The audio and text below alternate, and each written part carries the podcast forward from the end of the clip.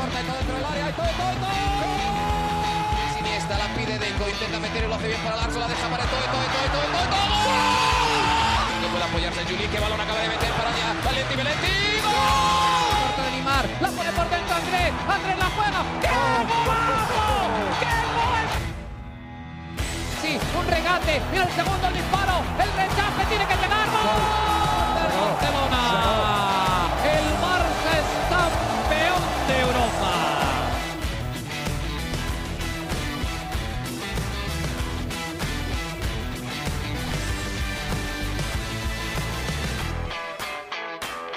Hola amigos de ADN Barça, bienvenidos a una nueva edición de nuestro podcast. Como siempre, quien les habla Alejandro Villegas desde Miami, disfrutando la Copa del Mundo ya a plenitud, la primera jornada completa de cuatro partidos. Nos despertamos muy temprano para ver a la Argentina de Lionel Messi. Messi pudo marcar su séptimo gol en competiciones de este tipo, en Copas del Mundo de penal, un penal bastante sospechoso, pero después se dio la sorpresa del día y vamos a estar hablando por supuesto de eso y de los otros resultados, porque hubo bastante participación blaugrana, no solo un ex blaugrana como Messi, historia del Barcelona, sino también Robert Lewandowski, también Usman Dembélé, Jules Koundé vieron acción por ahí en algunos de los partidos, Christensen también con Dinamarca, parte de la representación blaugrana que estamos viendo y preparándonos ya para el debut también de la selección española que va a jugar ante Costa Rica. Así que bueno, comencemos de una vez en este episodio de ADN Barça, edición mundialista, eh, con lo que vivió Argentina. Por supuesto, la sorpresa más grande de lo que va de Copa del Mundo y es más, una de las sorpresas más grandes en la historia de los mundiales y en la historia del deporte. También leía por acá en, por ejemplo, en el perfil de MGM, casa de apuestas muy importante acá en los Estados Unidos, que decían que era eh, la victoria más inesperada en cuanto al mundo del deporte y en, sobre todo en, en, las copas del mundo por la probabilidad de que se diera, ¿no? El triunfo de Arabia Saudita.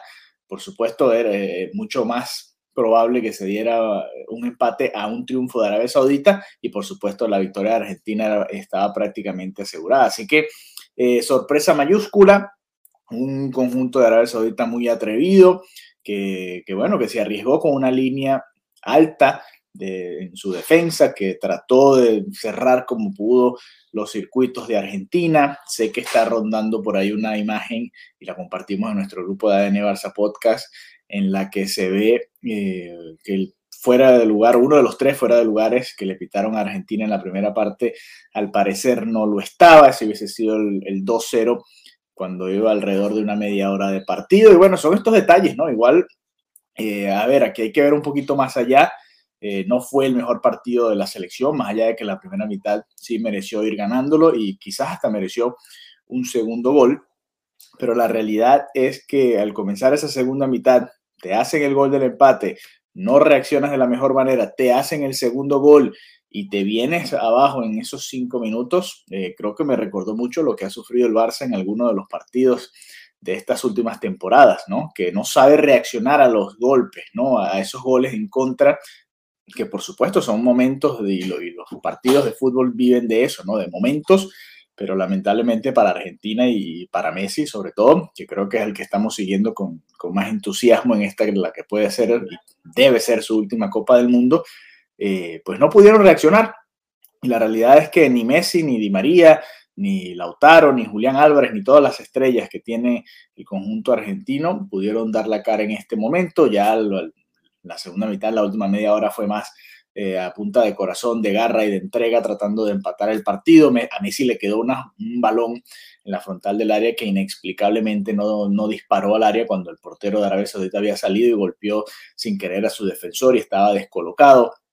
Eh, la verdad que pasaron muchas cosas, ¿no? muchos detalles y por supuesto después también las declaraciones de Messi tratando de, de alentar ¿no? A la selección, eh, por supuesto que también son importantes porque dio la cara por lo menos, ¿no?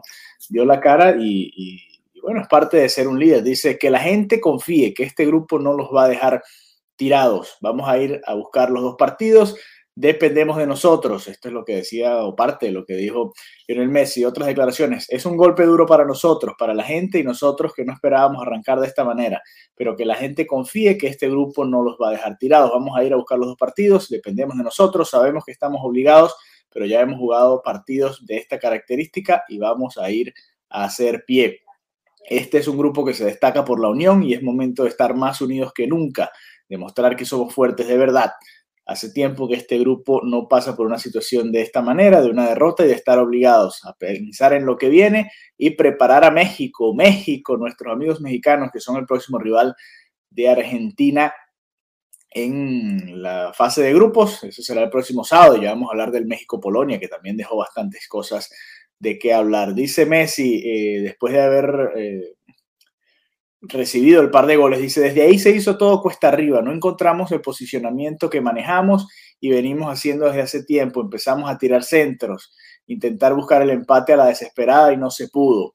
Eh, sabíamos que es un equipo que tiene muy buenos jugadores, eh, que si los dejas juegan bien y que defendía de esa manera, pero las situaciones que tuvimos quizás nos acelerábamos un poquito, eran tan claras que a veces te lleva a eso a caer en el error y entrar antes de tiempo. Ellos lo hacen muy bien, pero lo sabíamos, hablando un poco de la eh, posición de los centrales adelantados, ¿no? Y, dejándole mucho espacio a las espaldas. Y, Argentina, vaya que tuvo oportunidad de, aprovechar esos espacios, simplemente no estuvo fino en esos últimos momentos, ¿no? Además, también crédito al portero de la selección de Arabia Saudita que terminó sacando varias situaciones importantes, incluyendo una de que de rebote le terminó quedando a Tagliafico y de hecho fue nombrado el jugador del partido de, de este encuentro porque la verdad es que fue impresionante. Mohamed Alowais es el nombre del portero de Arabia Saudita que le sacó, esa que le sacó en la línea a Tagliafico fue impresionante cuando el partido ya estaba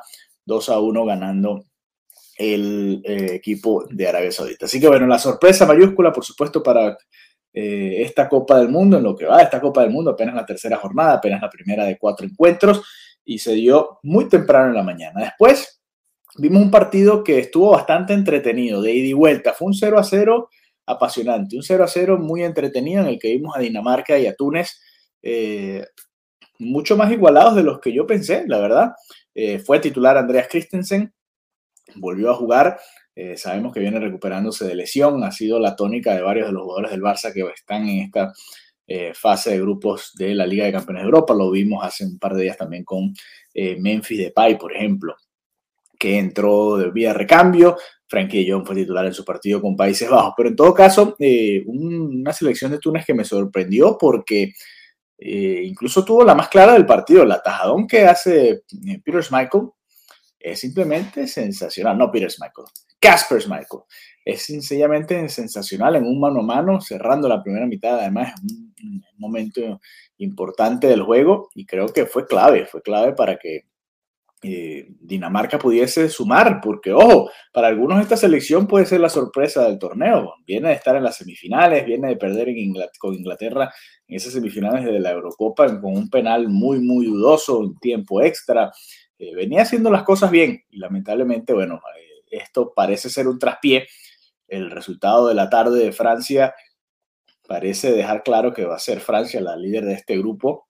Eso es lo que esperamos y vamos a hablar de las siguientes jornadas de cada uno de los eh, grupos, de estos dos grupos que vamos a comentar el día de hoy. Pero bueno, un 0 a 0 entretenido que creo que fue mucho más vistoso que el 0 a 0 de México contra Polonia. Sí, hoy nos castigaron con 2 0 a 0, no sé qué hicimos, a quién hicimos molestar, pero hoy nos castigaron con un par de 0 a 0 en la Copa del Mundo y la realidad es que ese 0 a 0 entre México y Polonia no fue tan vistoso.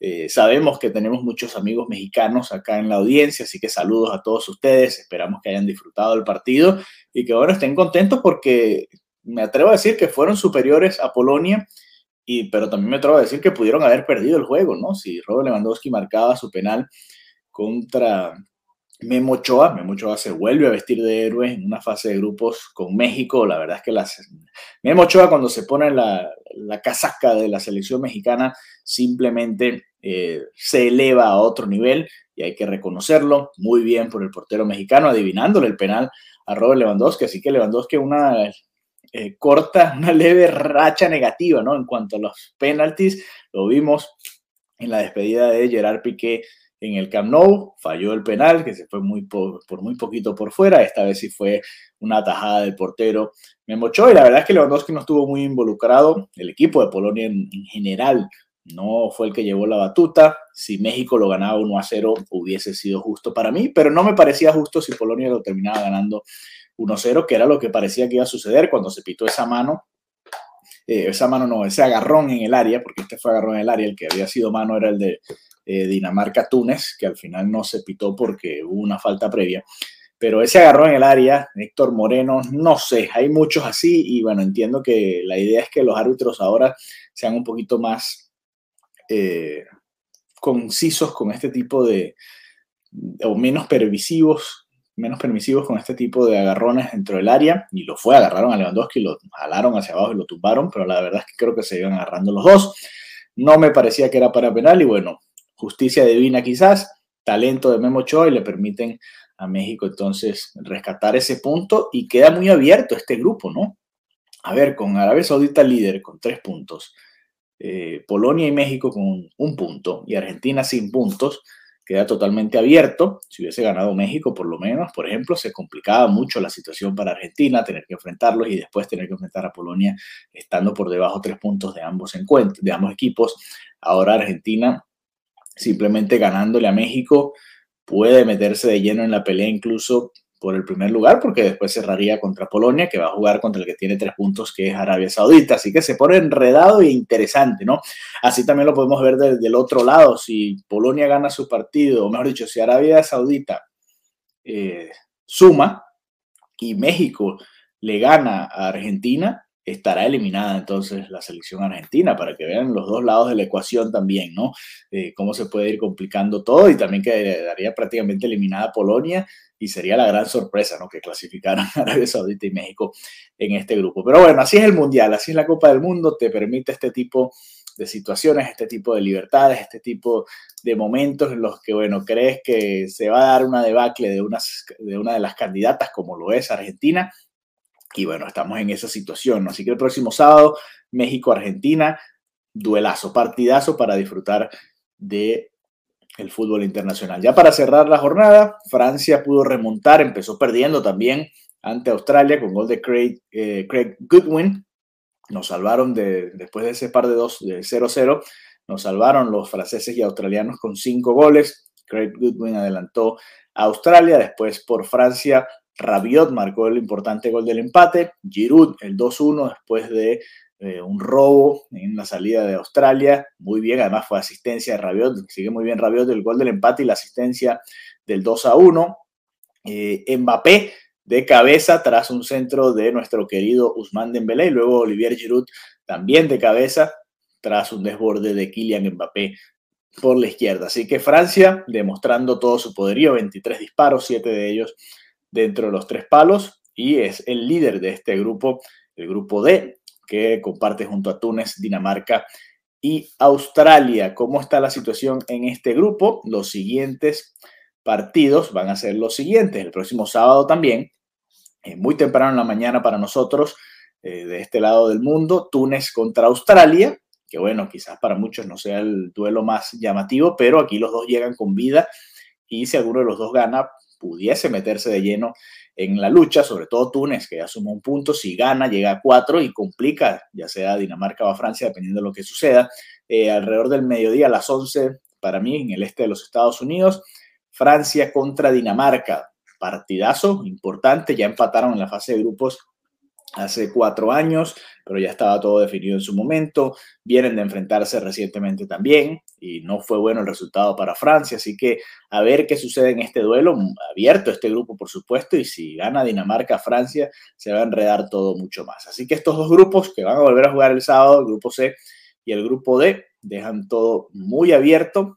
Polonia contra Arabia Saudita será el juego de la segunda, de la segunda hora y cerrarán la jornada argentina contra México en este grupo C que va a estar muy apasionante. Dembélé fue titular, creo que jugó un partido normal, discreto, decente. A ver, hay que entender del ataque de Francia cuando tienes a Griezmann, a Mbappé y a Giroud, que son los que llegan en mejor estado. Lo de Mbappé es un poco de actor de reparto, ¿no?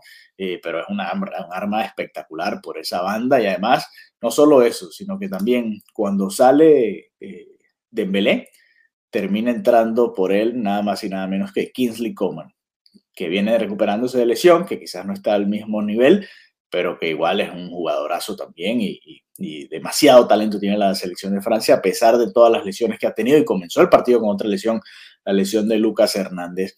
Eh, que bueno, le dio espacio a Teo, su hermano, y Teo lo hizo incluso mucho mejor, espectacular también el partido de Teo Hernández, y vaya que, Francia tiene mucho poderío por esa banda izquierda, así que no les extrañe que mucho del ataque francés se incline hacia ese lado, al tener a, Teo Hernández ahora, Rabiot, que fue uno de los marca, eh, bueno, Rabiot está en la media cancha, pero fue uno de los que hizo gol el día de hoy, Griezmann, zurdo y que por lo general tiende a irse hacia ese lado, pero está por todas partes, Antoine Griezmann, Mbappé, eh, por ahí se va a centrar el ataque francés, del otro lado, para hacerles un balance, Pavard, Chouameni y Dembélé, por supuesto, quizás tienen eh, menos llegada y menos ataque, pero igual sigue siendo un, una escuadra muy, muy talentosa la francesa. Así que bueno, ADN Barça edición mundialista. Nosotros, por supuesto, viviendo la fiesta de la Copa del Mundo. Este eh, miércoles va a jugar la selección española contra Costa Rica y vamos a hacer otra edición de ADN Barça. Esperamos contar con Mariana Guzmán para hablar un poquito de ese partido y de los otros partidos de la jornada, porque está interesante, está interesante la Copa del Mundo y nos va a regalar duelos muy, muy, muy, muy interesantes también esta jornada de miércoles, no solo el España-Costa Rica, que va a ser el tercer juego del día, sino también Marruecos contra Croacia a primera hora, eh, Alemania contra Japón, los rivales de España a segunda hora en el grupo, y cerrará la jornada con un Bélgica-Canadá, que también promete mucho talento en estas dos selecciones, Canadá quizás con menos renombre, pero viene de ser la mejor de este lado del planeta en la CONCACAF, y, creo que hay mucha esperanza en este equipo canadiense y, a ver qué tal les va contra una de las candidatas a ganar el título como lo es Bélgica. Así que bueno, muchas gracias por habernos acompañado y esperamos reencontrarnos pronto nuevamente con todos ustedes en ADN Barça. Un abrazo y hasta la próxima.